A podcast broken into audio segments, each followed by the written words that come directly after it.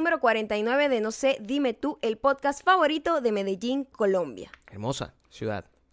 Así me dicen, no la conozco, pero Quisiera te- ir. tengo, tengo la esperanza de que eh, los diamantes nos lleven hasta allá. Quisimos mover un poco las cosas. La gente, la gente. Siempre espero este momento para verme claro, para fallar. verte fallar. Fraca- fracasar. A mí me encanta verte fracasar. A mí también, Yo siempre escojo como las ciudades más complicadas que diga la gente, los inventos, Bakú, Ujú, ese tipo claro, de la cosas. gente que se inventa cosas. Pero, pero yo también quería regresar a los orígenes, tú sabes cómo es. Sí, volver a, a- a nuestros orígenes. Esto en Medellín tenemos muchísimos superdiamantes, pero Muchísimos, se han eh, manifestado en- muchísimo en con todo esto en del tour. específico. eh, Em. Natacha Suárez fue quien nos dejó este comentario, quien Sí. además lo hizo en nuestra página wedonbelong.com Mm, y dijo para colaborar por la salud mental de Gabriel. Me parece correcto. Es lindo, es un gesto muy lindo y Me lo parece agradezco, correcto. pero también prefiero los mensajes que tienen que ver con lo que nosotros estamos publicando, que, No, claro. más que tu salud mental. Mi salud mental es importante. Porque es como para, lástima, como para que siga. No, yo sé, No. lo entiendo. Pero la lástima en este momento nos sirve de cualquier forma. Es una, nos podemos aprovechar de la Imagínate tú que tú tengas miles y miles de personas que te están leyendo, que te están viendo por lástima. Imagínate que esas miles de personas decidan comprar un boleto para ir a verte por lástima. Yo creo que la lástima no se ha, Se eh, subestima, ¿no? no se ha capitalizado lo suficiente. Se capitaliza muchísimo, mi amor. Pero no por nosotros, esa no es la por diferencia. nosotros, no por O nosotros. sea, yo veo a esta gente agarra que dice, me enfermó el perro, y esa gente tiene millones de vistas de lástima. Eh, yo no tengo un perro. Tú me tienes a mí. Tú puedes hacer es yo- prácticamente como un perro. lo mismo. Afortunadamente sabes hacer tus eh, cosas. Número uno, número dos. A veces te cargas tú solo. ¿Crees tú? ¿Crees tú? Porque a veces no pasa de esa manera. A veces no, No pasa de esa manera. Por lo menos yo no lo tengo que limpiar. Eh, También Que crees eso. Que es lo único que me hace, que me mantiene a mí tan totalmente alejada de un perro. ¿Qué cosa? Tener que limpiar pupú diariamente. Que, tu, que tu vida sea limpiar pupú todos los días. Agarrar un pupú caliente que acaba de salir de los intestinos de un ser vivo. Coño, no es algo que me gusta. Yo creí que no es que ibas a decir eso, sino que era lo único que te mantenía cercana a mí todavía. O sea, que no me dejaras todavía. pues que- Que no te cagues encima. claro, que no me haga Oye, te voy a decir, encima. es por lo menos un... Claro, un porcentaje importante. Coño, eh, es un- me, me motiva pues estar contigo A mí me que no te hagas pupú encima. A mí me daría lástima, fíjate, ya que estamos hablando de la lástima, que tú de repente te empieces a hacer pupú encima. Y eso va a empezar a pasar. O sea, si En algún momento va a pasar. juntos, te vas a hacer pupú. ¿Qué vamos a hacer? ¿Me vas a dejar en ese momento? No, ya será too late, Gabriel. ya no me puede late. dejar. Sí. Bueno, bueno, piensa en mí como un perro. O piensa un perro, eh, piensa en un perro como si fuera yo. No, porque el perro siempre tienes tú que... eh, eh, jamás el perro como va si a fuera yo viejo. Pero coño, ya por lo menos hubo un tiempo en el que tú te encargaste de tu pupú. Es pero verdad, los perros nunca se verdad. encargan de su pupú. Bueno, y espero, y espero que todos ustedes, superdiamantes, dejen comentarios aquí para que Maya no me deje cuando tenga que limpiarme el pupú. Es evidente, además, que me lo va a tener que limpiar ella a mí primero. Entonces, porque yo estoy decrépito, como se han dado cuenta. Em, Colombia, vale, Colombia. Yo, Colombia es un país donde estamos muy excitados por ir. Excitados. Sí, muy emocionados. No digas excitados porque esa palabra no se usa en el español. A lo mejor así. sí se usa en Colombia. No se usa así. No se no usa se así. usa así. Sí se usa. No seas un Mexican American, Gabriel, que mezcla las palabras así de esa manera. De verdad. Tú, eres venezolano. estás muy agresiva con el- el- la manera en la que te comunicas en mis Es que casualidad errores. que hoy estaba viendo un video sobre, ¿Sobre el Spanglish. Y el. Spanglish muy manejado por Mexican Americans, puertorriqueños, dominicanos, gente que nació acá pero que maneja el inglés como segundo idioma, ¿no? Sí. Por eso dijo lo de Mexican American, no tiene nada que ver con... Aunque sea mexican o de América. Exacto, sino que eh, eh, ese tipo de gente que nació acá, pero que su segundo idioma es el español, Mm. convierte las, las palabras así como, oye, eh, se ensuciaron eh, la carpeta, para decir carpets, Bueno, para po- el decir popular alfombra. llámame para atrás. O sea, el Eh, popular llámame para atrás y Claro. ese tipo de cosas y estoy excitado para ir no eso no, excitado en, en español se usa solamente No. cuando hay un el dulce amor Mira, Gabriel. yo, yo soy un escritor. no Yo soy un escritor. no lo permito y Gabriel. te puedo garantizar que la excitación, estoy excitado, no necesariamente tiene que ver con el, en el español tema solamente sexual. se usa El tema co- sexual. no, en español solo se usa en el dulce amor No, no, no, no es así. Tengo que... Bueno, está bien, está bien. ve- Veamos, veamos. Más adelante, una cosa es en el corte. escúchame una cosa es el origen de la palabra Sí, el uso. y, y- no una cosa es el origen de la palabra de dónde viene y cuál es su definición y otra cosa es el uso porque la- al final una cosa que nosotros no entendemos y por eso es que el idioma avanza, cambia y tiene este montón de modificaciones que uno dice, ¿por qué han destrozado el español o el inglés, etcétera? ¿Mm? Los puristas. Y es que el idioma no es más que una herramienta de comunicación. Y siempre y cuando todos estemos de acuerdo de que eso es lo eso funciona para eso, who cares si está bien o mal visto por los puristas. También es que Entonces- tú estás completamente en desacuerdo con cualquier tipo de, pe- de perversión del idioma, pero la perversión del idioma es necesaria. Es necesaria. No, Bueno. no, pero yo no. eh, o sea, por lo menos a mí cuando me quitaron el acento del solo, Sí. ¿sabes? Sí. Solo era una palabra, para los que no saben, que había una que estaba eh, que tenía el tilde y había otra que no tenía el tilde. Cuando a mí me lo quitaron, a mí me costó mucho desprenderme del tilde. Y resulta que quitaron Mm. el tilde por- para siempre. Pero es verdad, causaba, causaba un poquito de confusión y era fastidioso, era más... Yo lo eh, sigo usando. Yo lo sigo usando. Pero era más, era más probable que nos equivocara, que si, que si equivocara la mayor eh, vez que... la- Dios mío. Tenemos que aprender a utilizar el idioma correctamente. Habla- Hablando de comunicación, como que no se me da muy bien, pero Está eh, bien, está bien. lo que te quiero decir es Sí. que puede ser que si tú buscas en la Real Academia Española diga que excitado sea estar emocionado. Sí, muy posible que, es. Que, que la, la opción del dulce amor esté más bien como tercera, cuarta opción. Pero, pero Sí. la comunidad no lo usa de esa manera. Yo te voy a decir una cosa entonces. Si eso es así, yo voy a iniciar una campaña por el regreso de la excitación como una palabra moralmente correcta. Como una cosa de, emocionado por algo. Correcta. Ok. Correcta. Entonces, a partir de este momento, a lo largo del- de, este podcast, voy a utilizar excitación de forma de, de- de- como un momento de, em- de emoción. Estoy emocionado por algo, pero voy a decir excitado. Durante varios momentos de este podcast, ustedes no van a saber cuándo, Maya va a decir algo que me va a excitar. Y yo diré, estoy Mi amor, excitado. yo siempre, exactamente, yo siempre te excito, eso sí. Claro, pero vamos a ver cómo funciona en el contexto. Vamos a ver cómo funciona en el contexto. Em, recuerden, eh, gracias por suscribirse a YouTube. Em, y gracias por escucharnos en todas las plataformas, especialmente por vernos en widonbelong.com, porque es desde ahí que más nos ayudan. Si, si nos ven directamente en el canal de YouTube, bueno, perfecto, está bien. no, nos, hacen, nos hacen medio felices. Pero si nos ven en el video de YouTube desde la página y nos comentan en la página, eso nos ayuda muchísimo más. También nos ayuda que nos sigan en arroba mayocando y arroba Gabriel.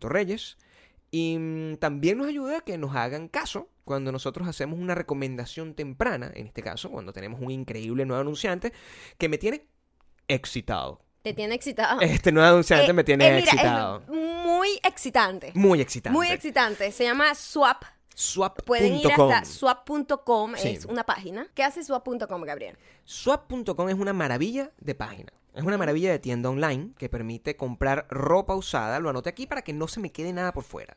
De marcas como Zara, Old Navy, Gap, Nike, Adidas. Y están todas en perfectas condiciones. Y unos precios que además son una locura. Porque claro, tú sabes que cuando tú compras una, una cualquier ropa en una tienda normal, este, eso tiene un- un- unos costos impresionantes. Pero tú apenas lo usas, eso tiene una depreciación, digamos. To- Pero Sí, todo se, se devalúa en cuanto lo compras. pero eso no significa que la ropa esté en, en mal estado, simplemente lo compraste y obtiene una, una depreciación. Esto te permite, por ejemplo, que tu ropa que está en perfecto estado la puedas conseguir y estamos hablando de unos descuentos de, de- de- de hasta 80 o 90% menos de lo que te costó.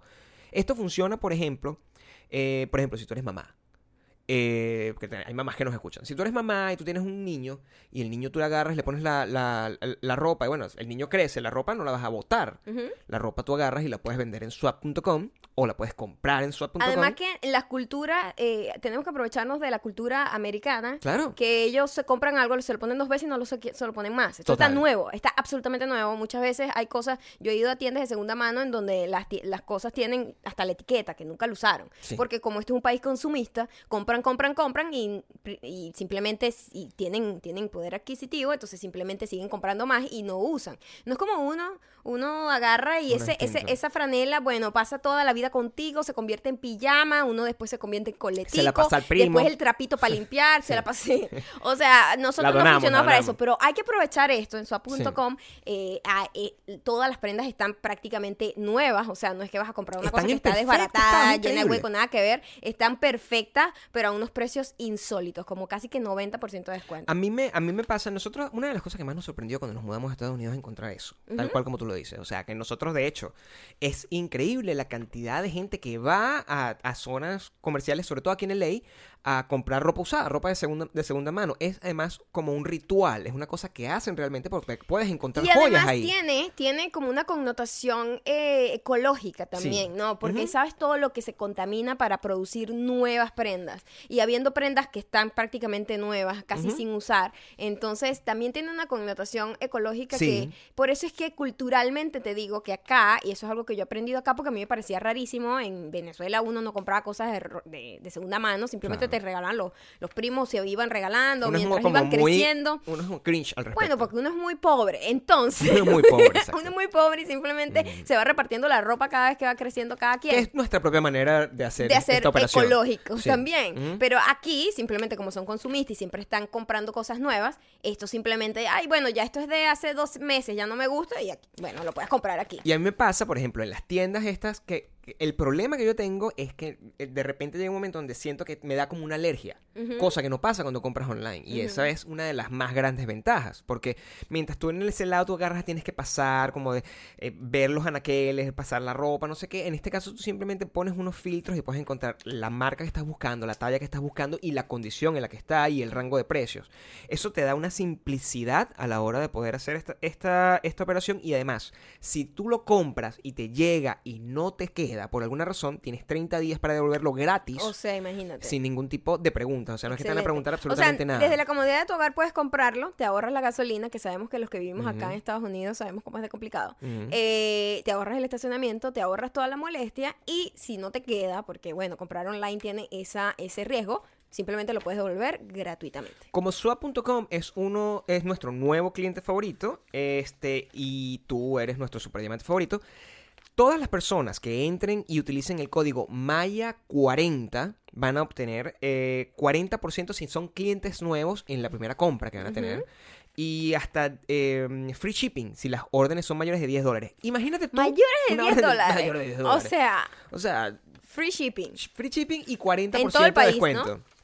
Claro, esto tiene algún tipo de, de, mm, eh, limitaciones, no es toda la mercancía, estamos hablando, no, no menos, es menos el 90% de los items, pero igual es muchísima, es muchísima mercancía la que tú puedes agarrar y obtener este precio. La oferta de Maya 40 en swap.com está desde el 21 de marzo hasta el 30 de abril. Recuerda, swap.com.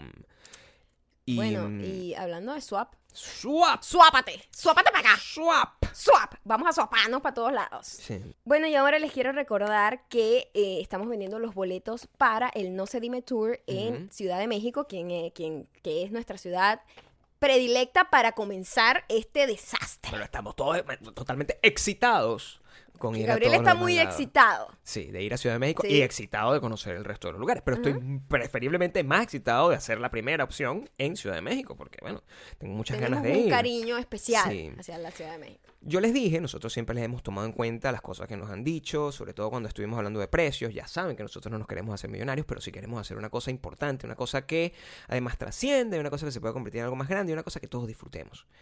Em, ya, gracias a esto, se están acabando los boletos preferenciales. Los boletos preferenciales son los boletos que permiten que las, los superdiamantes que están en las primeras filas. Eso quiere decir que cuando Maya Que los podemos escupir mientras nos reímos. hablando y, y le va a caer una Salivita en la cara. salivita en la cara. Que eso está bien. Sí, refrescante. Eso está bien, Es eso- eso es bueno. Refrescante. Esas ya están a punto de acabarse, que son las dos, tres primeras filas. Luego de que se acaben esos, van a venir, eh, quedan los otros boletos que son a otro precio, mucho más barato. La diferencia es que esos boletos que van a ser mucho más baratos no van a tener Escupitajo. escupitados ni, los, ni el regalo especial que nosotros estamos preparando, que no les vamos a decir, porque bueno, somos una gente que mantiene las cosas en secreto. Pero Oh, misterioso. pero mm, ahí está. Y es importante, Ciudad de México. ¿Estás asustado? No sé, me han escrito muchísimo. No, que de repente es muy caro, son. No, no, no creo que pueda pagarlo ahorita, están esperando para cobrar. Son 800 pesos, quizás no puedo. Y lo entendemos, lo entendimos desde el principio. Ah, los nuevos boletos van a estar en 500 pesos. Eh, los boletos que quedan, los boletos generales, por decirlo de alguna forma. Entonces, estén activos porque si ya se están por acabar en una semana, creo que lo que llevamos, los boletos preferenciales, estos seguramente van a volar mucho más rápido. Entonces, ya saben, le vamos a dejar el link aquí abajo.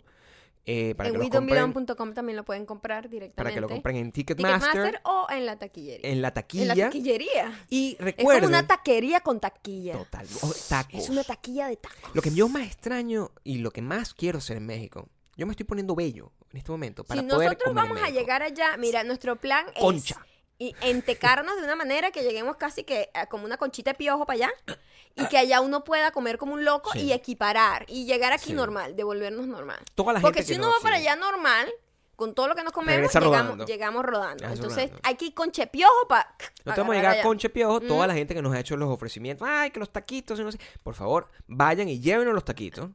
Bueno, no, que- no que- lleven comida para, para el No van a poder entrar con la comida. Exacto, no. No me pueden entrar. Pero díganme por lo menos dónde voy a comprar los taquitos, porque yo voy a llegar con hambre. Sí, Eso vamos, sí. A, vamos a llegar. Eso, eso se lo- Como Lima Nueva, comiendo. Como, como Lima Nueva. Entonces ya saben, eh, están los tickets del No Se Dime Tour. Así es. Y en todos lados, por favor, cuando compren los tickets, nos mandan un mensajito con la foto, porque nosotros eso lo estamos convirtiendo en algo especial, eh, que ya le comentaré también más adelante. Así es, especial ha sido eh, las ollas destapadas. Oye, Ollas destapadas importantes. Esto es importante para todos. Para todos. Esto es importante tanto para, para el resto del mundo, que lo mira con atención. Esto es importante para el mundo entero. Como porque para el esto, venezolano esto va más allá de este caso en específico, Claro. ¿no?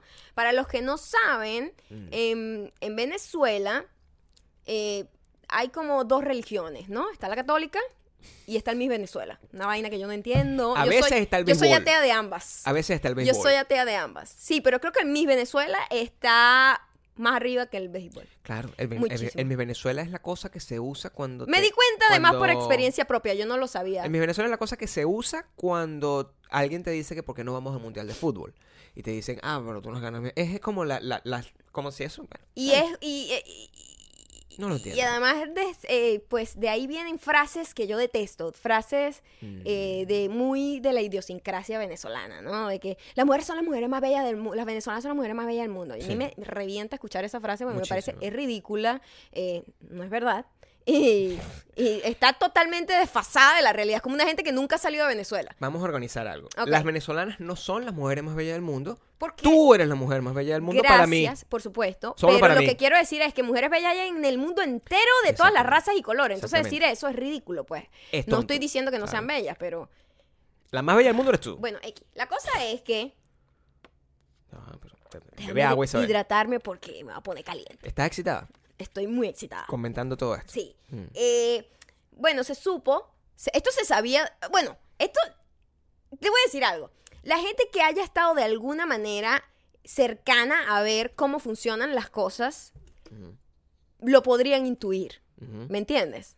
Porque tú ves cosas. Tú ves cosas que tú dices, ¿de dónde saca esta muchacha de la nada para operarse teta, culo o nariz, tener carro, cartera, no va. sé qué? Da Esas un son cosas- resumen pequeño de lo que pasó. Bueno, lo que, lo que pasó fue que eh, se destapó la olla en donde muchas mises han acusado al señor eh, Osmel Sousa, quien era como el presidente de la organización, de eh, manejar una red de prostitución de alto calibre, con políticos, con empresarios, etcétera, que pri- prácticamente le decía, bueno, llévate a estas muchachitas, dame plata, ¿verdad? En dólares, y todo bien, y las chamitas, bueno, le ponían sus tetas, su nariz, su vaina, su carro, su, su carterita, sus zapatos Louboutin y vaina. Toda esa cosa, ¿no? Y... em, bueno, eso, eso era una cosa como un secreto a voces, como dicen, ¿no? El que haya alguna vez visto cómo funciona, eh, no quiere decir que yo estaba ahí viendo cómo eso estaba pasando, sino que tú como que intuyes, tú dices, ¿de dónde saca plata esta gente? Es muy sospechoso. Es muy sospechoso. No quiere decir que todo el mundo también esté involucrado, porque como todo, o sea, hay gente que simplemente tiene moral, hay gente que no tiene moral.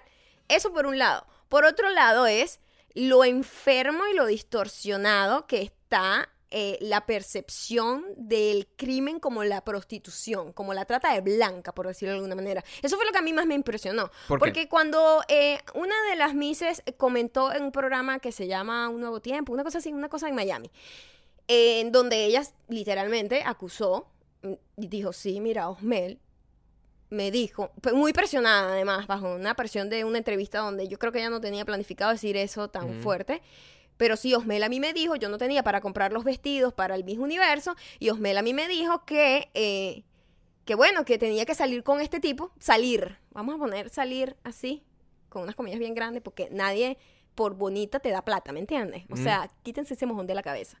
Vas a, vas a salir a cenar con este tipo para y él te da plata para los vestidos, no sé qué, y ella como que dijo, mira, fuck you, o yo no sé qué pasó realmente, ¿ok?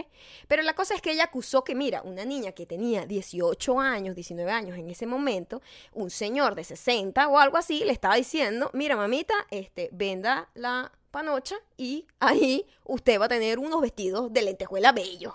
What the fuck? Coño, eso está, está jodido. Así la tipa fuese con moral distraída, como quien dice.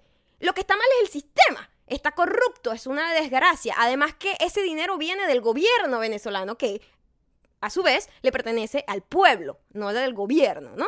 Entonces es muy jodido como eso todo está alimentándose un poco de viejos perversos, asquerosos, aprovechándose de una chamita ahí que estaban toda perdida vendiendo en un monte, que no se habían hecho un desriz nunca en su vida, y entonces, no, bueno, te damos esto, te damos aquello, sé qué, de repente algunas tienen más moral distraídas que otras, etcétera. Eso yo no estoy juzgándolas a ellas como tal, aunque, hey, a mí me ofrecen cualquier mierda y a mí nadie va a tirar conmigo por darme nada. Primero y principal, quiero aclarar eso. No estoy de acuerdo con eso. Pero no las voy a juzgar a ellas porque no soy quien. Pero eh, en la red de, de- de prostitución, sí. O sea, eso es un crimen que debería ser penado por la ley. Y yo lo dije.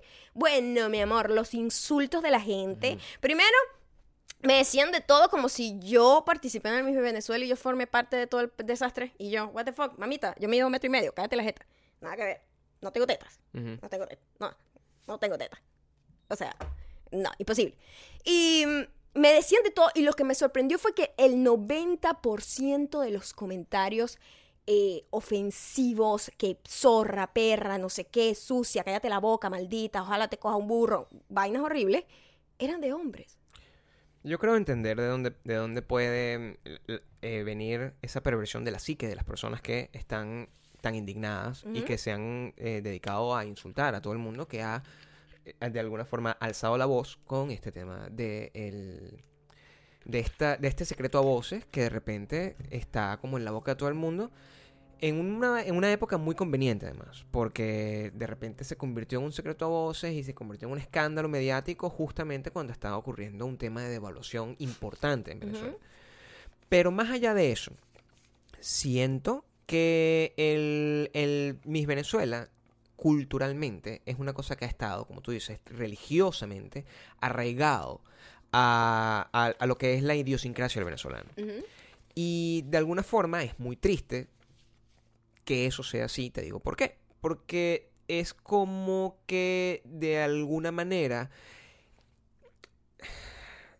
llama, a- engloba lo que puede ser la, la satisfacción compartida de toda una nación y, y- y- y lo coloca, le, asigna ese valor emotivo e importante de unificación a unas muchachas cuyo talento máximo, en la gran mayoría de los casos, al menos cuando están en el concurso, es saber, eh, ni siquiera es saber caminar, es ser eh, ni siquiera naturalmente bonitas, es ser altas, Exacto. en principio. Ese es el gran talento. Porque eh, después de que son altas, después de que son altas, eh, muchas de ellas tienen que pasar. Además, es, es- es parte del... Obligatoria casi, Es ¿no? parte de- de- de- del, del deal que tú tienes que transformar tu cuerpo y dar de alguna forma, eh, trastocar los valores de lo que es la belleza que afecta literalmente a gente que quizás no tenga la, el- los valores o, o- o la, auto, la autoestima suficiente como para tolerar eso. Porque si estamos hablando de un caso como, como alguien como tú, o alguien como, como otra persona que de repente no sea, no sea muy alta, o no tenga de una, los senos grandes, o que no tenga el estereotipo de belleza del pelo largo y todo eso, y, y ve que todo lo que, a, a todas las personas, a todas las mujeres a las que naturalmente se le abren las puertas, históricamente, en ese país, tienen esas características, tiene que ser muy frustrante. Lo es, lo es y además eh, a mí lo que me parecía siempre frustrante y no es nada más con el Miss Venezuela porque como les digo es la segunda religión en mi país, Mm. pero este problema de la prostitución y la trata de blanca en este tipo de negocio, esto es a nivel mundial. Y yo te voy a decir algo, yo no le hallo la lógica a los concursos de belleza en ningún sentido. Yo creo que hay que comenzar por ahí. Empezando porque, ¿qué estamos juzgando? O sea, vamos a tratar a la mujer como si fuesen unos, un ganado. Vamos a ver quién tiene eh, las mejores piernas, vamos a ver quién tiene mejor cuerpo, vamos a ver quién se batuquea mejor, quién tiene el pelo, quién tiene más carisma. Más carisma, what the fuck, ¿para qué? ¿Carisma para qué? Para decir, Claro. vamos a salvar el mundo, eh, eh, la paz mundial. O sea, es una vaina que a mí nunca, nunca, me, me- nunca tuvo sentido para mí. O sea, Pero es una estrategia. eh, y es una estrategia que, repito, y, y fuiste muy eh, abierta al, al decirlo, no tiene absolutamente nada que ver con las chicas, independientemente de que haya chicas que sí, Te voy que a no. decir una cosa. Porque yo tampoco soy idiótica. No, pobrecita. Hay unas que son unas bichitas. Gente mala hay, mujer, hombre, viejo, anciano, Sí, joven, todo, ¿me entiendes? De todos los países, de todas las nacionalidades. Pero en esta situación específica, ellas estaban en una situación de, de no poder. ¿Entiendes? Claro. La situación de poder, cuando hay alguien que tiene un poder por encima de alguien, la otra persona se convierte en víctima inmediatamente. Claro. Entonces, por eso que a pesar de que sí, mira, le decían de todo a las tipas y yo me quedaba impresionada con los insultos que decía la gente. Y cuando te metías en las cuentas de Instagram de la gente que le decía, zorra, ¿para qué hablaste? Ahora dañaste la imagen de nuestro gran Osmel Sousa, porque tratan a Osmel como si fuera ese Jesucristo, el segundo Jesucristo. Y no sé qué, maldita, eh, eh, tú nada más porque estabas gorda, perdiste por gorda y ahora le quieres echar la culpa a Osmel. Y yo, wow. Y cuando me meto en el perfil de la persona y que Dios es mi pastor y no sé qué, este es un lugar para amar. Y yo, mierda, qué gente tan foqueada. También ponte a ver que mm, la religión del Miss Venezuela, si lo ponemos de una manera, tiene unos tiene una estructura como cualquier otro tipo de religión y eso está muy arraigado, como te estoy diciendo. Entonces tú tienes a, a- a- O- O- Osmel no es un, proste- un proxeneta para ellos. Es un hacedor de mises y es una persona que le trae victorias a, a Venezuela. La mejor traducción que podemos tener entre este tipo de cosas, quizás para, que, para la gente que nos escucha desde Estados Unidos y que pueda más o menos entender el- el- el- un- una experiencia similar, es el endiosamiento que existe hacia los deportistas. en No este tiene país. nada que ver, escúchame. No, pero escúchame por qué. Pero la diferen- hay una diferencia y eso es lo que a mí me, me atormenta demasiado con los concursos de belleza. Porque en Latinoamérica nos lo la, culturalmente han querido vendernos de que es importante y cuando sales de ese pueblo tú te das cuenta que eso no le eso le sabe a mierda al Sí. mundo Pero yo no me estoy refiriendo a la- al nivel de importancia, no. Yo me estoy refiriendo es al nivel de fanatismo de al, pasión al nivel de, de- de perdo- de- perdón que se le asigna a una persona que puede agarrar y violar Mm, o de golpear te entiendo a razón. otra, a otra, a alguien en unas escaleras y que esa persona no sufra unas consecuencias porque no vale, pero el bicho nos trajo la copa de no sé qué coño Sí. o tiene no sé cuántos anillos del Super Bowl. es un orgullo para nuestro Ese país. tipo de cosas de alguna manera vuelven invulnerable a criminales. Que es lo que son. Una persona que golpea a una mujer o una persona que prostituye a un grupo de niñas son criminales. Y deberían ser juzgados desde ese punto de vista. Pero el país entero no los ve así. El país entero los ve como que son héroes con flaws. sí como ah, bueno Y es... ellas también tienen culpa Sí, y en ese momento... sí es pero eso no tiene nada que ver es donde sale y sobre eh, su, o sea, es mucho más evidente el, el racismo, el, el machismo inherente horrible a cual, que tiene un país tan latinoamericanista como Venezuela. La- Latinoamerica. ¿Qué? Ah, latinoamericanista como Wow, Venezuela. mi amor, que esa palabrota. Estoy excitado. Yo te veo. Y cuando tú tienes ese tipo de criterio, em, es, es donde el- la, la reacción natural, cuando se te cae un ídolo de esa forma, cuando se le quita la cara a un ídolo de esa forma, es la violencia. La violencia hacia la mujer, por eso tú ves tantos hombres defendiendo, porque al final esos hombres no pueden agarrar y decir, no, marico, nosotros tenemos no sé cuántas copas del mundo, nosotros no tienen absolutamente Y lo, nada. que, lo cual es muy triste, Ana. Hay, que, hay, que, hay que analizarse, porque si el orgullo tuyo, nada más, de Sí. tu país, es Hombre o mujer. es que sea eh, unas tipas que van a ganar un concurso de belleza, coño, estamos mal como país. Es terrible, es terrible porque cuando nosotros empezamos a viajar, eh, yo por mi parte, de hecho, hace muchísimos años antes de venirme a Estados Unidos, y yo decía que era de Venezuela. Eso fue muchísimo antes de la Revolución Bolivariana, muchísimo antes de todo esto, lo que me decían, ah, sí, el país, y es lo, y es lo que se conocía, el país del petróleo y las mises. Y es muy triste. Es muy triste. Es muy triste porque yo ni soy Miss, ni soy dueño de plantaciones o, o- o de refinerías de petróleo. Soy una persona que de repente eh, soy artista. Y creo que hay artistas que nunca se les ha dado el nivel de exposición, ni se les ha dado el nivel de orgullo que se le puede dar a un pat- papanatas O de sea, esto. ¿y por qué? Porque la materia prima se está gastando o se estuvo por años gastando culturalmente en eso, en que mira, tú esto, así es como funciona el entretenimiento de este país. Tú tienes que ser Miss para entrar a la televisión y para ser una Sí. Miss, para ser una protagonista de novela, que es lo único que se produce ahí, novela. O sea, no producen más nada realmente cine, realmente es muy poco, es muy, muy sin recursos, es muy difícil, etcétera, etcétera. Entonces siempre eso es lo único que hay. Entonces eso, eso es lo que se exporta, Gabriel. Entonces si eso es lo que se exporta, eso es lo que la gente va a reconocer que tú eres. Yo no lo celebro. eh, tengo sentimientos encontrados con, con lo que ocasiona esto con la dignidad del país. Mm, claro, porque estamos bien Sí. escoñetados. Entonces, yo no lo celebro, celebro que se acabe un crimen y que se descubra y que, y- y, que la- y que ciertas personas vayan eh, a co- co- paguen por lo que están haciendo. Me gustaría que las mises, independientemente de que sean mises o Na- no, Nadie va a pagar, por cierto. me gustaría que las mises, independientemente de que sean mises o no, este, igualito sigan teniendo oportunidades cuando eh, tienen un talento que las... A mí me gustaría que, que las la- mujeres soñaran con algo más grande que ser Miss. Eso es, lo- eso es lo que de verdad Es que a yo mí me gustaría diría. que tú fueras una, no tú, o sea, una chica de estas, soñara con ser actriz y no con ser Miss. Para que ser Miss sea lo que le dé la plataforma para ser actriz o animadora o lo que sea. Pero ni siquiera. Yo quisiera que las cosas comenzaran como tienen que ser. Si usted quiere ser actriz, tome clases, haga refiero. casting, haga esto. No tienes por qué exponer tu cuerpo y tu, tu inteligencia a que simplemente te, te juzguen como si fueses un ganado y que gane la más bonita, la que cayó A mejor. eso me o, refiero. según esta nueva red y estos nuevos chismes, o la que mejor haya, no sabes, ha hecho el PR. no me molesta. Y de hecho debería ser así. O sea, yo, debe haber miles de niñas. Yo, yo conozco algunas. Y hay algunas que son súper diamantes, además. Yo tengo amigas, Mises. Sí. Por eso te digo, o sea, hay de todo ahí. Y son súper diamantes y está bien. Y, y, y si ellas tienen un talento para, para algo más que ser Miss y tuvieron que meterse dentro del camino de Miss porque era una cosa que aceleraba su, su oportunidad y les ofrecía más cosas, en algunos casos, porque en algunos simplemente las explotaban y las tiraban como si fueran un- el hueso de un pollo.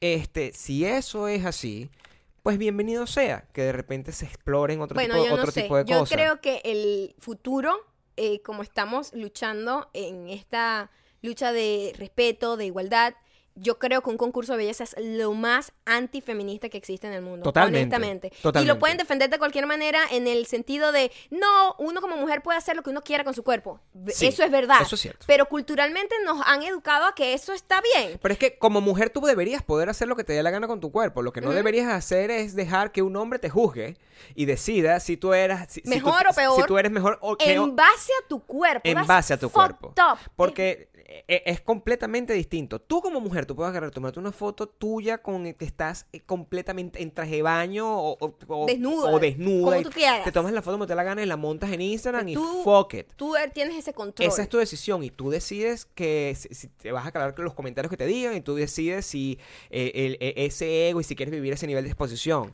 Lo que no me parece correcto es que tú le des el poder a una persona y en especial a una organización para que juzgue si tú tienes ese nivel, e- e- ese talento.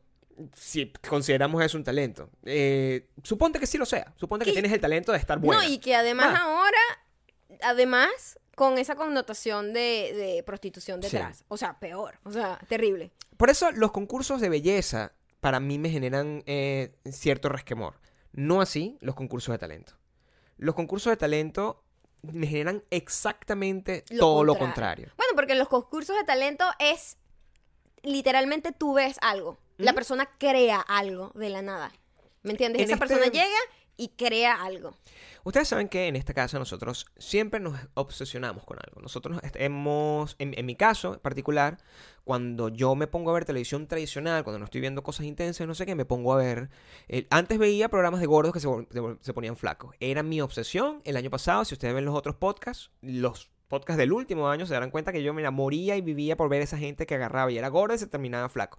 Lo, lo sé porque a mí me pasaba y yo de repente me convertí en una persona que era gorda y ahora flaca. Punto. A lo mejor eso yo estaba buscando la inspiración en eso, a lo mejor simplemente me estaba conectando emocionalmente con lo que estaba viendo ahí porque soy un llorón.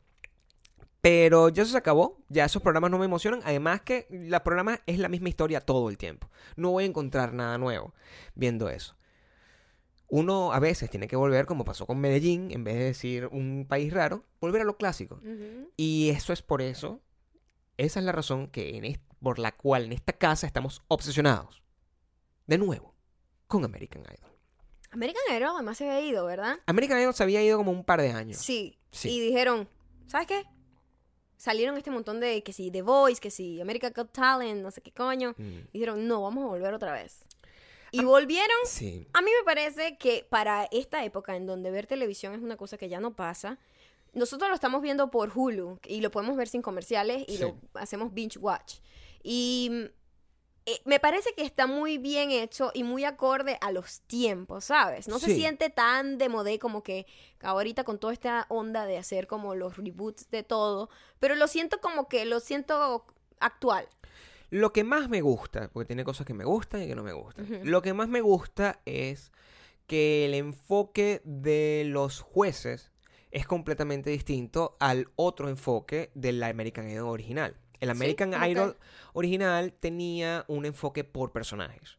Entonces tenías una persona que era excesivamente buena, Cierto. una persona que era excesivamente mala y una persona que estaba en el medio. Ajá. En este caso, tú eran prácticamente caricaturas. Sí. Ok. en este caso, tú, eh, eh, eh, en, en- en ese American Idol original, tú de repente no podías sentir que realmente te estaban hablando en serio, porque entonces tenías una persona que cada vez que pasaba, entonces prácticamente que le ponían la música tensa, tan, tan, tan, el diablo y no sé qué. Eres horrible. Y tenía que decir un comentario harsh, porque bueno, eso esa era la manera de tener el- el- la audiencia.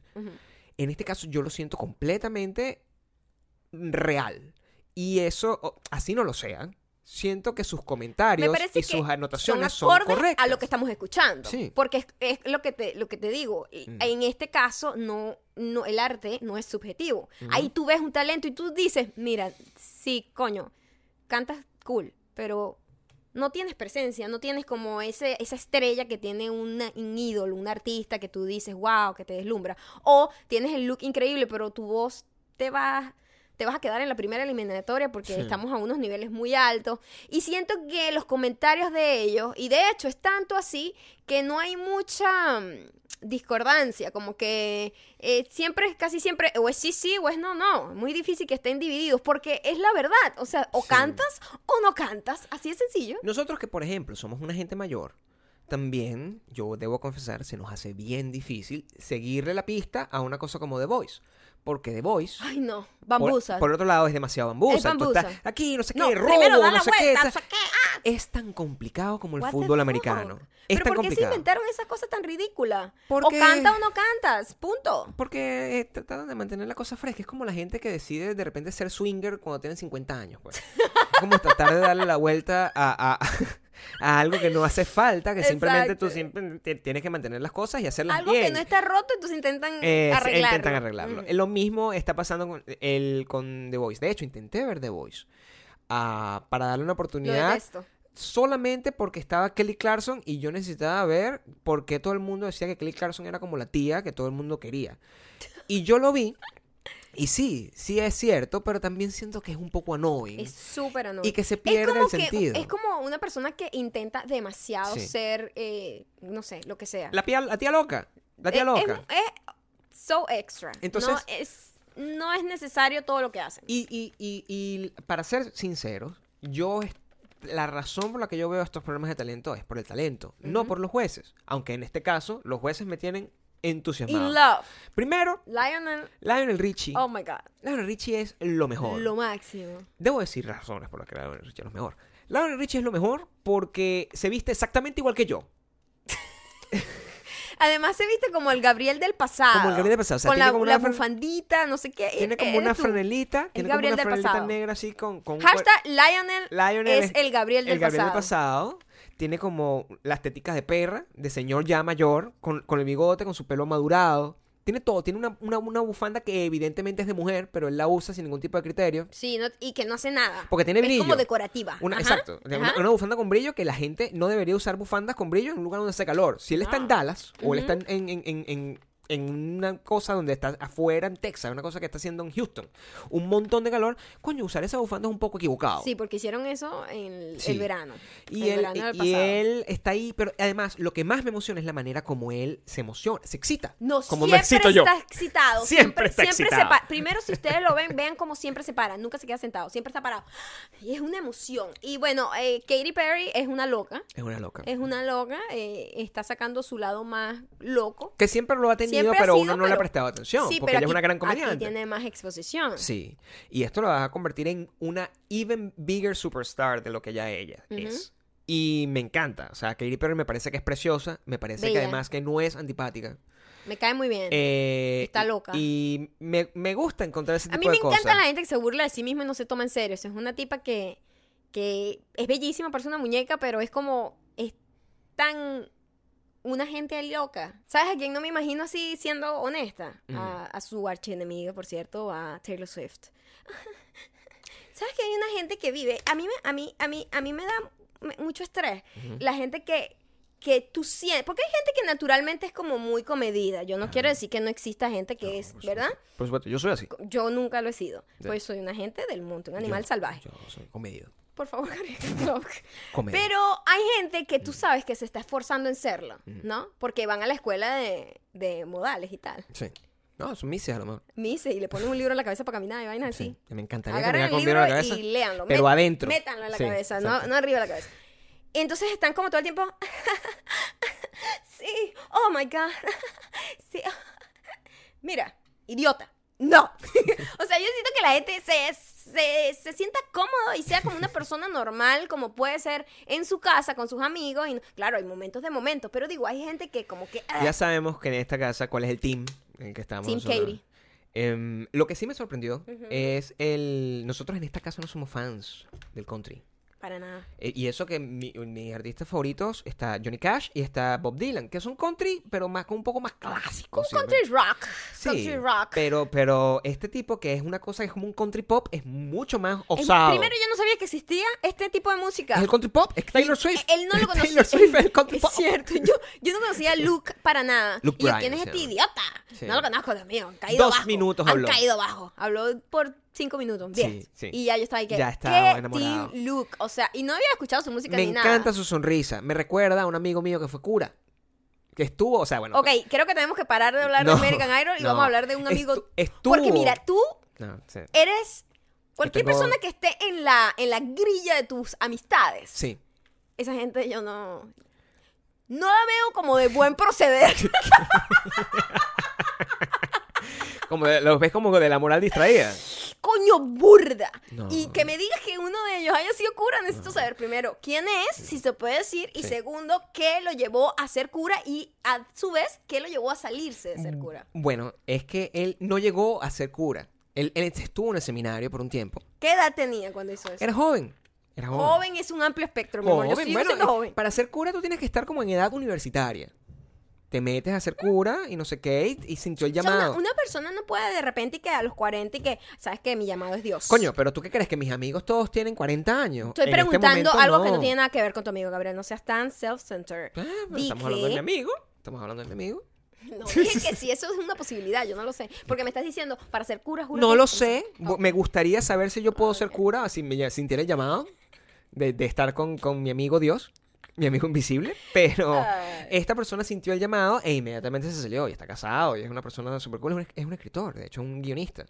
Eh, pero sí, es, es muy buena persona. Y me recuerda no porque haya sido cura y porque Ah, ya sé quién es, pero él no es tan amigo tuyo. ¿Ves por qué sabía yo que no podía ser un amigo Pero tuyo sigue siendo cercano? amigo mío. mío. No es amigo tuyo de verdad, Gabriel. ¿Por qué no? Mis amigos. Porque fue un amigo tuyo del trabajo, eso es distinto. Pero tus amistades del pasado, esa gente jamás. Pero bueno, mis Esa amistades gente de- entra a una iglesia y se le cae encima. Porque mis amistades del pasado todos son unos narcotraficantes ahorita. Pero, No, Gabriel, no digas eso. Totalmente. Mira, voy a decir el nombre de las personas para que los busquen, la DEA. Mis amigos que todos viven fuera de este país y que no tienen ningún tipo de contacto conmigo son todos unos narcotraficantes. Todos. Eso es mentira, no digas eso porque hay gente que es estúpida y literal. Y hay gente estúpida y literal que ve este podcast, yo no sé para qué se hace Yo espero daño. que esa gente que sea estúpida y literal no vaya a nuestro... O es más, espero que vayas para que, que compres las entradas más caras, para que te sientes al frente y que sientas mi saliva cuando estamos hablando. Eh, American Idol. Yo creo que si no has visto todavía la temporada de American Idol, es una temporada que deberías empezar a ver. Porque nosotros estamos excitados. Ya se acabó la parte de las em, audiciones. Sí, ya esa es mi parte favorita. Ya cuando empiezan con esa producción exagerada y me fastidia. Yo estoy esperando a ver porque hay una chica que es venezolana. Y bueno, tú sabes, como la- eh, prefiero, prefiero, si voy a apoyar a alguien, que sea esta cantante y no que fuera una Miss. Eso yo creo que voy a ir por ahí, por ese lado. A lo mejor no canta tan bien. en mi corazón A mí, no me canta pareció, tan bien. a mí me pareció que ella pasó porque hizo un buen show y fue entretenida. Sí, sí. ¿Verdad? No sé si pueda ganar pero en sí este país. Sí cantaba bien. Pero no, eh, Ahora que me acuerdo. Pero cuando cantas tan bien, Sí cantaba bien, pero yo no sé, vamos a ver. cuando cantas tan Es bien, muy no, no- difícil, no- Gabriel. eh, yo, yo no sé a nivel de lo que es la dificultad o no, porque yo canto perfecto. Lo que Yo pasa lo es que sé, no me gusta compartir. dioses. Pero lo que digo es, como Los Ángeles. ¿Quién es? ¿Cómo Como es el dicho? Los dioses es, es más pagano y me gusta de esa manera. Ok. Eh, pero lo que quiero decir es que es esas competencias es muy jodido. O sea, Sí, no. haces un No, mínimo es mucho- error. muy estresante, Muy muy estresante. Y son muchas personas. Una gente como tú que se pone nerviosa. No, yo jamás podría. A mí no me gusta la competencia de ningún tipo, jamás. Ni deportiva, nunca pude tolerar eso. Yo creo que yo nada más tuve una participación de competencia deportiva que era por, por colegios, como que te obligaban a participar. Era intercolegial, y Ujú. así era la cosa. Y mm, a mí me tocó ser corredora de relevo, es que se llama eso. Que son cuatro personas que corren 100 metros cada una. Y a mí me tocaba el remate porque se suponía que yo era rápido. Pero en realidad éramos puras maletas, eran pura gente mala, que maleta de- se dice en mi pueblo para la gente Sí, mala, sí, mala, malita, pues que no sabe hacer la cosa. Eh, no mala de maldad, sino mala de que no es buena. Eh,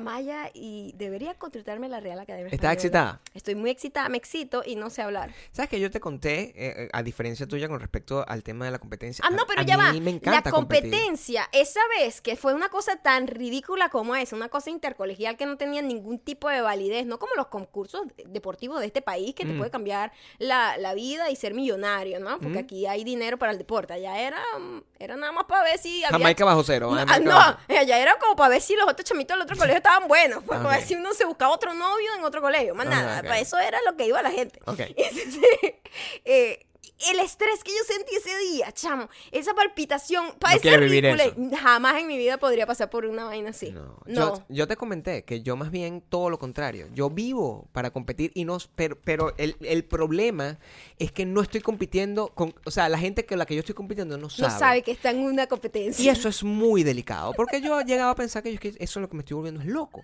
Yo te lo comenté en estos días, que yo agarro y yo estoy, estoy, de repente veo un, eh, estoy comprando en el supermercado y veo una revista y veo a Camila Cabello, por ejemplo, Camila Cabello. Una persona que está ahí, no ha hecho nada, absolutamente nada, y yo la veo y yo pienso, dude, yo te quiero matar, porque tú, tú le estás quitando la oportunidad a Maya. How? En- eh, y yo no entiendo, me puse a pensar en eso porque siempre es una cosa como visceral. Es una cosa que yo agarro lo veo y yo digo, oye, De loco. ¡ah! Y, y- De loco porque Deberían dar como, además como un primero, sable todo el tiempo. primero no, no estoy aspirando a ser cantante. no estás en el mismo ring ni siquiera. No estamos en el mismo ring en ningún sentido. En ningún sentido. Tercero, no me importa para nada, ni siquiera me sé una sola canción de Camila Cabello. Ni o sea, sabes no es- quién es. No está en mi radar. Si la ves en una foto, no me la pasa al frente y no sé quién es. O sea, es una cosa que no es una cosa que yo te transmití a ti para que tú la odiaras No. porque yo la odio. Eso no, pasa. Gabriel se inventó esa película solo. Y así me pasa con miles de personas. es un problema gravísimo Grave. que tengo donde yo siento que estoy compitiendo con todo el mundo y que estoy en una guerra constante donde there can be only one. O sea, es, Ok. es absolutamente es como si hubiese sido criado mentalmente por la película Los Inmortales. Yo sí creo que tú fuiste criado así. Sí, bueno, yo, yo no sé si Hay es una un- cosa que viene desde atrás. Hay un problema contigo grave. Primero, A eres ver. hijo único. Me parece Sí. que eso te foquea un pelo porque... No, me foquea bastante. eh, una mamá que se obsesione con un solo hijo y un papá que se obsesionan con un solo hijo Sí. es complicado. En cambio, los míos... Mira, mi amor, yo te voy a decir algo. Yo te voy a decir algo porque yo soy totalmente distinta a ti en ese sentido. ¿Mm? Yo soy la cuarta de un cinco hijos, la cuarta. Y yo hoy estaba compartiendo con mi mamá fotos que yo empecé a buscar. Yo no tengo fotos con mi papá No joven. tiene fotos con tu Ni papá joven, una. con mi mamá tengo como dos. Joven así niña, ni una con mi papá. Y yo, mamá, qué bolas. O sea, se ve que ustedes están fiebrudos con los dos primeros que tienen burda de fotos y con los otros tres así como que fuck it. Al tercero más o menos. Y yo, y el quinto, nada. Cero. Cero fotos, cero fotos. Pero la que menos tienen soy yo. Sospechoso. Yo creo que me cambiaron, pero bueno, esa es otra historia para otro podcast. Sí. Y Si están viendo este podcast, por cierto, vayan a la foto. Que ¿Cómo Maya- coño Maya yo voy a creer que yo soy única en el mundo cuando yo soy la cuarta de cinco hijos donde nos Sí. tenemos que nos joda compartir hasta el pan, hasta la cobija, hasta el chinchorro? Me tocó dormir en chinchorro con un hermano mío por varios varios varios meses. Sí. O sea, yo no tengo en mi cabeza esa esa mentalidad megalomaníaca de que yo domino y soy dueña del mundo. Tú, a tu, eh, por otro lado, vienes de ser hijo único. No con- solamente con eso. un papá que, que, que te hacía pensar que eras lo mejor del mundo. Y que si puedes ir un poquito más hacia, hacia allá, hacia el background, es que el papá de él, o sea, en este caso, mi abuelo tenía una secta. Tenía una secta real, no como esta. No, no, no, no. Tenía una secta como, como, fucking Charles Manson. Sí. A ese nivel. Sin llegar al punto del asesinato, No, pero digo, no, pero tenía una secta, tiene un pero la- castillo. pero la prepa, la preparatoria, la preparatoria de Tiene la un secta, castillo. Tenía un castillo y tenía sus discípulas. Y en teoría yo soy el elegido. Entonces, cuando tú naces, cuando- Dígame si eso no es fucked up. es muy jodido. Yo mi- compartí el chinchorro con mi hermano por meses. y yo era el elegido de una religión completa. Cuando tú tomas esa, e- esa consideración, la diferencia de los backgrounds, tú sabes que hay algo, hay alguno de los dos que está mal. Ah. hay alguno de los dos que está mal. Eh, y, a- y- y creo que es a la persona que no le gusta la competencia. Porque yo compito solamente porque sé que voy a ganar. Yo creo que Camila Cabello va ganando en este momento. En la que no está ganando, No, la solo en nuestro corazón gana. gana en nuestro corazón, pero digo, pierde burda también, ¿no? En nuestro corazón. No, en la vida. En la vida. Bueno, también tiene que ser muy difícil eso que le pasó. Mira, Beyoncé es noticia nuevamente. De- Y en nuestro corazón siempre lo será. Siempre lo será. Siempre el piso de hashtag, el piso de Beyoncé. Esta vez es El hashtag mordisco de Beyoncé. El mordisco de Beyoncé. Mordisco de Resulta Beyoncé. que hay una comediante que se llama Tiffany Haddish o algo así. Sí. Ella me cae muy bien, por cierto. Ella estuvo animando como unos premios en estos días. Sí. No me acuerdo cuáles, pero ella es muy cool. Y mm, le hicieron una entrevista en donde ella dijo que estaba en una fiesta con Beyoncé, Jay-Z, etcétera, etcétera. Esta cha- esa- yo hablé de ella, perdón. Yo hablé de ella porque, porque ella era homeless. Ah, es ella. Y de repente, ¿sabes? Ella seguía trabajando y manteniéndose digna, pero ella era homeless, vivía en su carro, es comediante y, bueno, la vida afortunadamente le está sonriendo y ahorita le está yendo tan bien que estaba en una fiesta con fucking Beyoncé y Jay-Z y toda la cosa. Mm.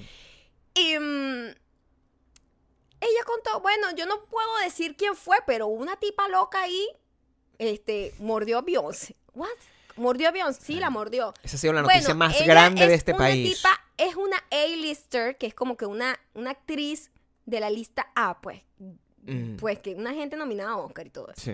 Y, mm, y bueno, todo el mundo empezó, ¿quién mordió a Beyoncé? Beyoncé. Empezaron a como a sacar cuenta quienes estaban en la fiesta. Y yo tengo mi teoría. ¿Cuál es tu teoría, corazón? Mi teoría es, mira, primero, cuando yo me dijeron eso, yo dije, eso fue una persona blanca, borracha, mal borracha, con cocaína. Claro, en el porque una persona negra afroamericana no hace Jamás eso. mordería a Beyoncé. No. O una latina. O una latina no mordería Eh, a nadie, eso fue no- blanco, es una gente Sí. mala bebida, eso es una gente que se, que no sé, los blancos beben como para matarse. Pero yo no sé por qué, pero los blancos, a pesar de que, o sea, los negros también viven acá, eh, los latinos que nacen aquí, asiáticos, todas las otras culturas. Los blancos son más jodidos con eso. Los blancos son como, ah, sí, quiero morir, quiero morir. Son más colizao". coca alegre, son más coca alegre. Es muy raro. Sí. Entonces yo digo, Estoy bueno, excitado primero y diciendo Cuca principal es una actriz Ah. A-lister, es decir, Ah, ya. grande, o sea, no, no una actriz ahí que actúa en una, en una serie, no, una bicha de Hollywood grande. Y blanca, porque para mí es blanca. No hay manera que esa persona tenga melanina en su sistema. Tiene que ser blanca. Tiene que es ser blanca, blanca, Blanca. blanca. Mala bebida, Sí. que se la dé graciosa. ¿Quién asumes tú es? Ta, ta, ta, dos más dos son cuatro, es Jennifer Lawrence. Jennifer Para Lawrence. mí es Jennifer Lawrence. ¿Por qué Jennifer Lawrence? Jennifer Lawrence es todo lo opuesto al concepto que yo estaba diciendo antes, que hay gente que está, sí, yo, yo soy muy decente. Jennifer Lawrence es más bien una persona, ¡eh, yo sí soy del pueblo! ¡Ah, dame bebida! ¡Esa loca comió! ¡Ah, ¡Esa loca comió! Tengo, tengo las axilas sudadas, tengo arepa. ¡Ah! Esa tío. Coño, marica, pero también es de pinga, pero bájale un pelo. A mí ella me cae bien a veces y a veces es como... "Ah". Stop. Será difícil, chamo. Es muy difícil complacerme, ¿verdad? Claro, Tiene que ser el punto exacto, Gabriel. Eso no existe, por eso estoy yo.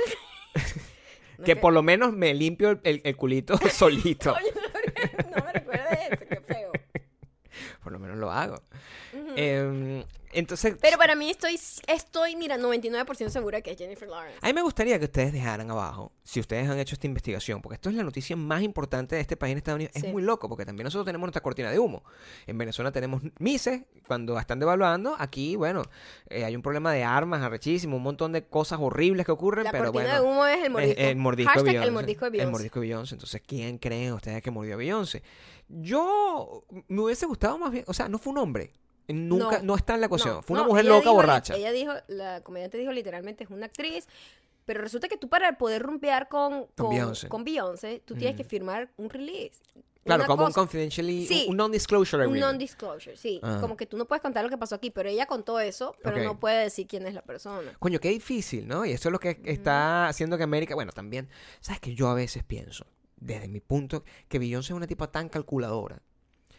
Lo o sea, que, está controlada. que ella a, a lo mejor agarró, a lo mejor está, todo esto está planificado desde atrás. Beyoncé, mira como yo pienso que funcionan las cosas. Beyoncé puede estar detrás de todo esto, no Jay-Z.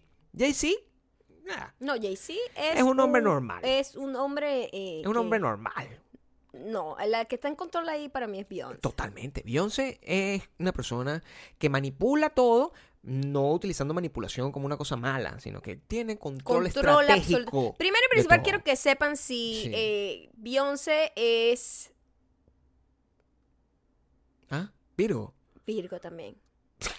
Eso es lo que iba a decir. Aunque yo no creo ¿Cómo en sé los- yo que ibas a decir lo- Virgo? Aunque yo no crea totalmente en los signos. Totalmente creo en los signos. los Eh, signos es todo lo que me maneja mi- el- el- todas las decisiones que tomo en mi vida. De eso lo vamos a hablar después. Pero es cierto. Pero digo, eh, si, si creen en eso, es una gente muy controladora, los Virgos, nosotros todos somos Virgos. eh, y él- ella controla absolutamente todo a su alrededor. Y también estoy seguro que ella también tiene, está compitiendo constantemente con un montón de gente que tampoco sabe con la que está compitiendo. Yo creo que ella tiene ese pero pequeño ella, problema. ella va ganando, ella va ganando. Donde nunca va a ganar es descubriendo cuál es el, el, el- esta, o sea, un avance científico en esa rama no, Coño, no, así se siente Ella es buena en muchas cosas, pero en, la en ciencia casi no creo. todo. Yo quiero ver a Beyoncé este año, mi amor. Sería buena. Sí. Pero en la ciencia no creo. Ahorita hubo una noticia ayer en en la que siempre me confunden las noticias científicas porque, bueno, como todo, hay opiniones, etcétera, etcétera. Mm. Según dicen que acaban de descubrir o acaban de confirmar, no es que es una cosa que descubrieron ayer, ¿no? Tiene años y todo esto. Pero se acaba de confirmar que existe un nuevo órgano en el cuerpo humano.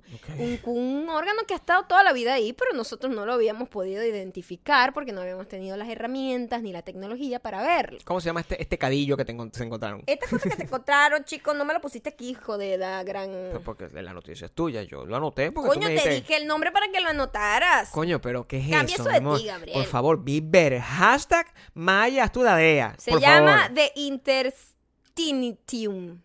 Interstitium. Inster- No. Interstitium. Ok. No sé cómo se llamará en El, el español. intersticio. Debería Maybe, ser. puede claro, es eso. Y lo loco de este órgano es que podría ser, podría ser, todavía no ha sido confirmado, más grande que el más grande que tenemos en este momento, Que es la que piel. es la piel. Lo acaban de descubrir. ¿Y por qué? Porque ellos no entendían o no, o había esa, ¿sabes? Los científicos se tienen que poner como de acuerdo un grupo, ¿no? No es una sola persona que dice una vaina y ya. Ujú. Entonces, como que no se daban cuenta que esa, esa, como esa capa entre la piel y otra cosa, no sé exactamente entre qué y qué está. Es como Entre una- la dermis y la epidermis. algo así. Está entre, entre como dos capas de piel. Había una capa que ellos no identificaban como un órgano. Y resulta ser que es un órgano y que además está muy linkeado con la metástasis, con eso de que el cáncer se esparza por todas partes cuando lo tienes en un solo lugar y de repente te aparece en otra parte. Entonces podría ser un increíble avance para la medicina y que de repente podamos ver que, cómo se transmite eso, ¿no? Y ahora sí lo pueden ver, ahora lo pueden identificar con un montón de luces y cosas así. A mí lo que más me atormenta. Qué aterrador. A mí lo que más me atormenta de cuando, cuando tú traes a la mesa noticias científicas es que a mí siempre eso me genera unas preguntas que yo sé que nadie me va a contestar. A ver, para ver me si pone- yo te la puedo Me contestar. pone muy triste porque, porque ah, esta- primero estamos seguros que esto es un descubrimiento nuevo. Hay gente que dice, esto no es nuevo, esto está desde el año no sé qué coño, no sé cuándo. Pero claro, yo me imagino que es nuevo en, la, en el sentido de que las organizaciones encargadas internacionales lo han reconocido, me imagino yo. La segunda pregunta, que yo creo que es la más importante, la que para mí tiene más valor, es ¿qué califica a algo como un órgano? Me imagino que es algo que funciona por sí mismo de alguna manera, dentro de su propio sistema. Ok, o sea... La verdad me deja fuera, fuera, pero yo... Pero, esas son las preguntas que yo quisiera hacer. Pero yo creo que sí tiene que ser así, como que formar parte de un microsistema dentro del sistema que es el cuerpo. Yo sé que nosotros nos escuchan y nos ven eh, médicos. Médicos y gente con Por grandes supuesto, conocimientos muchísimo, científicos. Con todos, con todos los... Por favor, Ujú. dos respuestas que necesito. Una, este, si saben sobre este intersticio.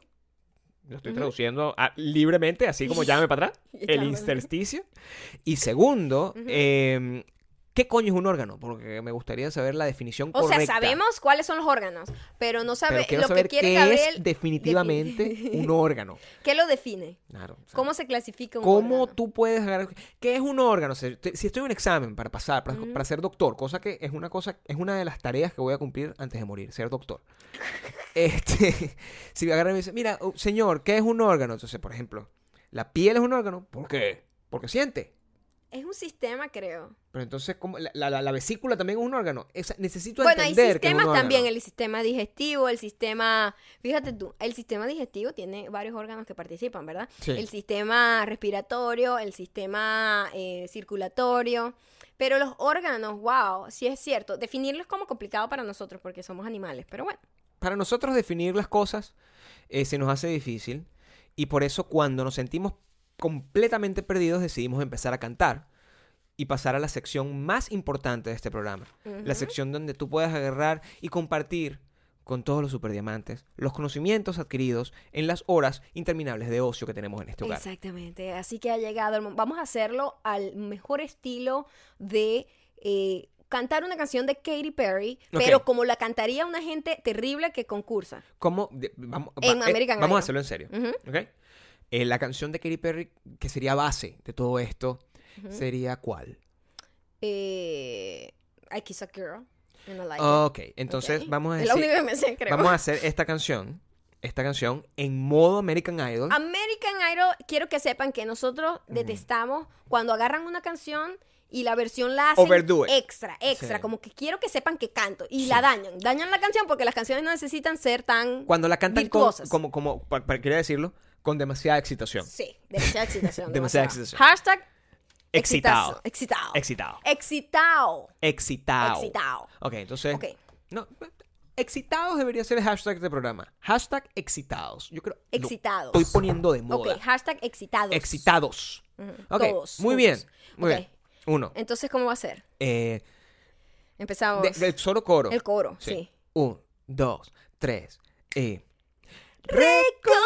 Recomendaciones. No, pero estuvo malísimo. Pero eso es lo que estamos buscando, ¿no? No, pero vamos a seguirlo.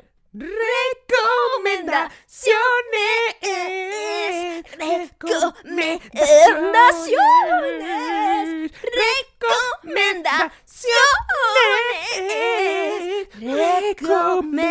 Recomendaciones.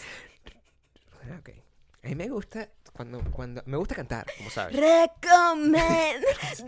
No puedes seguir cantando después que yo paro. Ah, recomendaciones. Excitados. Es la única canción que me Excitados. sé de Katy Perry, por. No, había- a mí me gusta Fireworks. Sí, pero eso no tengo idea. ¿Cómo es? Sí, de verdad que no. No.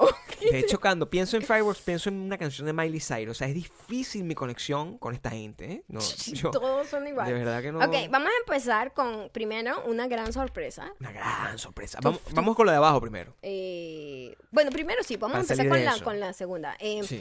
Nosotros habíamos en la época cuando estaba el, los, el Oscar y tal. El premio Oscar, pues. Y todo el mundo excitado con. Todo el mundo excitado literalmente. Pero yo sí, pero sí lo uso, pero en otro sentido. Miren, como yo. ¿Sabes estoy qué? poniendo la Yo- cosa de moda. No, no, no. Yo uso excitado y en Venezuela se usa excitado como con una connotación negativa cuando, cuando estás muy emocionado, exagerado. Como que guay. Exactamente. Es exactamente eso lo que Pero tú significa. no estás excitado para ir a hacer el tour, tú estás emocionado, porque eso sí está justificado. Pero ¿por qué no puedo estar exagerado con mi excitación? Porque entonces sería una connotación negativa. Esto tiene una connotación negativa. En tu mente. Coño, como que el super hype que había por Lady Bird. Ok.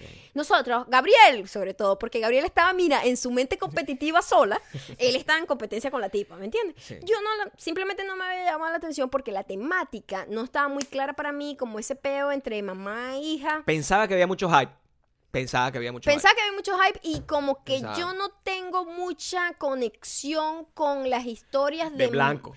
de blancos que tienen problemas con sus padres. Claro. Porque yo vengo de una familia con una salud emocional bastante estable, una mamá que tiene buen rol de mamá, muy cariñosa. tal. Entonces este rollo entre madre e hija yo no lo entiendo. Entonces, Y yo como soy que hombre. Yo no había hecho esa conexión. Yo soy hombre. no me interesaba mucho la temática, digo. Sí, hombre, tengo mimi, pues. Y me parecía muy blanca, Claro. honestamente. Exacto. Y no la habíamos visto. ¿No Entonces, lo habíamos visto? Gabriel le quitó el veto y Sí. simplemente dijimos, vamos, Vamos a a ver ver qué, la fucking Lady qué Bird. huevonada es Literalmente dije así. ¿Ah? Vamos a ver la fucking Lady Bird. Exacto.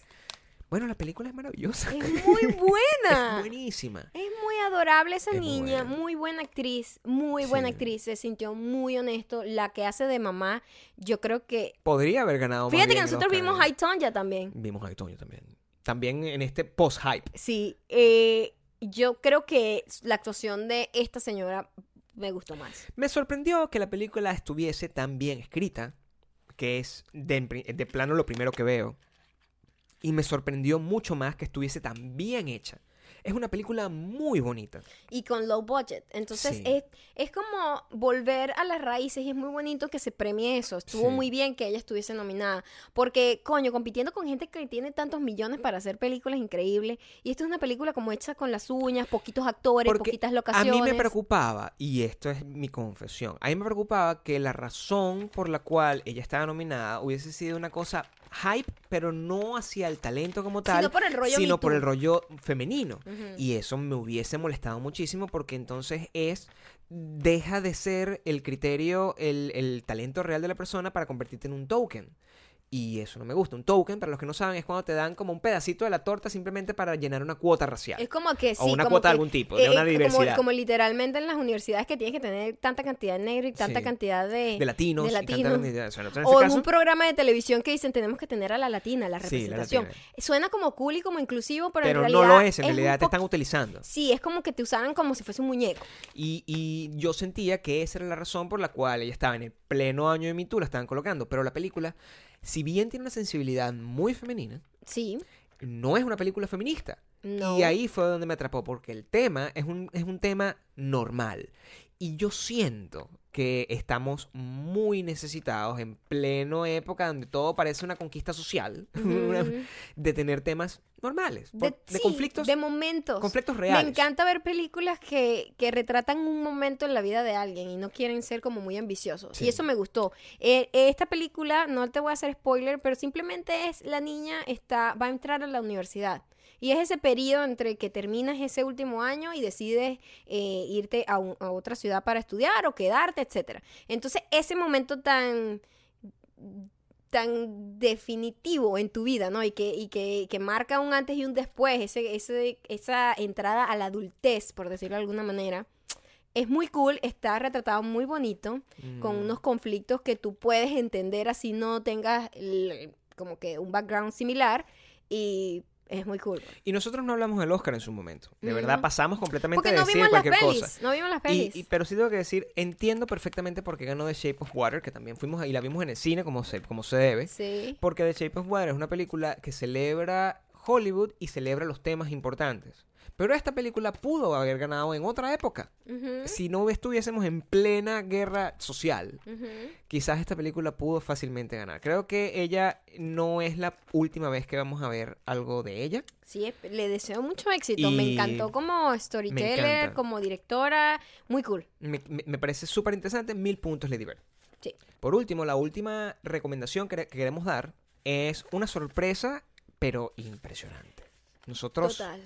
Eh, estábamos Este fin de semana nosotros eh, decidimos, de hecho, la, la- la semana pasada Ajá. decidimos vivir, ¿no? Dejar un poco de trabajar tanto como unos locos como unos coño madres. Sí, nos estábamos no, Sí. desquiciados, ya estábamos. ¿ok? Y mm, estamos, o sea, paramos a cierta hora y nos ponemos a ver televisión. Y mm, a ver, a series que teníamos aguantadas y no sé qué, y de repente nos aparece un trailer que a mí me llama muchísimo la atención porque conozco más o menos el, el- el- el- Creías que conocías. a lo que se estaban refiriendo, Exacto. pero no conocía a la persona. Sí. Y es el trailer de el- la persona que fundó, el creador de National Lampoon, yo, eh, que es una revista satírica de Estados Unidos, que es el equivalente a, que, que es en, medio camino entre lo que era la revista Mad y el New Yorker. Una cosa muy de, de intelectual, muy sarcástico, Y muy, muy, ironía, controversial. muy controversial. polémico. Te- era, era muy atrevido y Sí. cambió los tiempos de, de cómo se ve la comedia y de Sí. cómo se puede. de la sensibilidad. A mí La me- sensibilidad sí. ante el chiste, ante la burla. A mí me pasa cada vez que hay una película relacionada con temas de revistas que yo me siento identificado, porque bueno, uno, uno siempre ve las películas, las cosas le interesan. Si ustedes son, están estudiando, no sé, para ser veterinario, la película La Veterinaria es una película que ustedes van a ver. Entonces, a, mí, a mí me encantan las películas donde hablan de gente que funda revistas, porque bueno, eso es lo que yo hice a lo largo de toda mi vida, como por 50 años. Eh, vi esta película, la comencé a ver y wow, Magnífica. no voy a hacer lo que hago siempre. No voy a decir No absolutamente podemos decir nada porque arruinaría No voy a la decir peli. lo más importante de la película. La peli te va a sorprender. Punto. Es una Sí, película Primero, me buena. encanta que el mismo humor con el que manejaba eh, este personaje, esa revista y todo, y que cambió, eh, cambió muchas cosas. Y no quiero decir nada porque yo no sabía nada de él. Y realmente. por eso te gustó más. Y me encantó. Es mejor no saber nada y ver la peli. Pero lo más cool es que lo único que voy a comentar y que no te va a Creo que no sí te podemos hablar de peli, estos elementos, sí. Es que ellos se burlaron tanto de. Hicieron la película Tan mamarrachamente. como lo hubiese pensado en la persona que la la, persona, la persona que- el de la que protagonista de sí, la película. Sí, es muy mamarracha. Los, actores no se parecen a quienes están representando y no les importa y lo dicen y, y whatever. Y las pelucas están mal hechas, pero todo es con es, todo está intencionalmente hecho así. Es tan importante eh, que mm, sigan el, el- como el método que les vamos a dar para ver esta película, que no pueden, desde este momento y hasta que la vean, buscar, no les voy a decir el nombre de la persona. Es más, no les voy a decir no, el no, nombre de la no. persona porque vean si la no, película sin vean la película nada. sin googlear nada. Sí, y vean, vean el nombre de la persona. se llama A, a, fut- a fut- futile futile, ¿qué se Yeah, dice? Sí, futile and stupid gesture. O Yeah. un gesto simple o innecesario y estúpido. Sí, se lo vamos a dejar aquí abajo porque es bastante complicado de decirlo y a lo Eh, mejor no lo entendieron. Sí. Pero es magnífica la peli, es, es buenísima. una película, es de Netflix. El protagonista es Will Forte, que es el mismo que estuvo en Nebraska. Y su co, su, su, su Estuvo, actor, tuvo bastante. su actor, tuvo muchos actores muchos increíbles que tú dices, what the fuck sí, es este? Arrechísimo. Difícil de reconocer por el look Muy setentoso. Netflix todo, además. Sí, pero me encantó que el coprotagonista, el chico que está con él, que era su socio, Mm. eh, es el chico que hizo Ex Máquina, el pelirrojo. Star Wars también. El pelirrojo, que su nombre no me acuerdo el en que este estuvo momento. en Be Right Back de. y lo, yo lo de- identifiqué inmediatamente y fue Sí. como, what? O sea, Que bien se vería con el pelo Epa, negro. ese tipo debería ponerse el pelo marrón ya. Está el lleno de ser gente. pelirrojo no, Sí. le, no le va bien. Si ustedes son fan de la comedia, de la historia de la comedia, si ustedes son fans de eh, Saturday Night Live, si son fan de películas, eh, de las películas de comedia de los 80, de los 70, dude, Vean vean, esta película. Abajo le, va- muy le cool. dejamos el, el, el está muy trailer cool y, está muy... eh, oye, te va a dar eh, datos históricos que a lo mejor no sabías y está ¿Y tú muy cool. crees que cuando le empiezas a ver como está en mamarracha, tú dices, esta película mm, es como un error, es como una película de Adam Sandler? Sí, pero no. Pero no lo es. es muy Es profunda. de muy buena. Les recomiendo de nuevo A Futile and Stupid Gesture. em, está en Netflix. Bueno, nosotros nos vamos. Ya saben que nos pueden No hay, seguir en no hay- no hay de- comentarios. a través de arroba mayacando, arroba eh, Gabriel Torreyes. Nos pasamos de bola aquí, pero no importa. Lo disfrutamos. Mañana, mañana, mañana. es el 3, el episodio 3 de, de No sé qué hacemos No aquí. sé qué hacemos aquí o We Don't Belong Here en we don't belong.com. Suscríbanse a nuestra página web también, por favor. Y compren los boletos, México. Bye. Bye.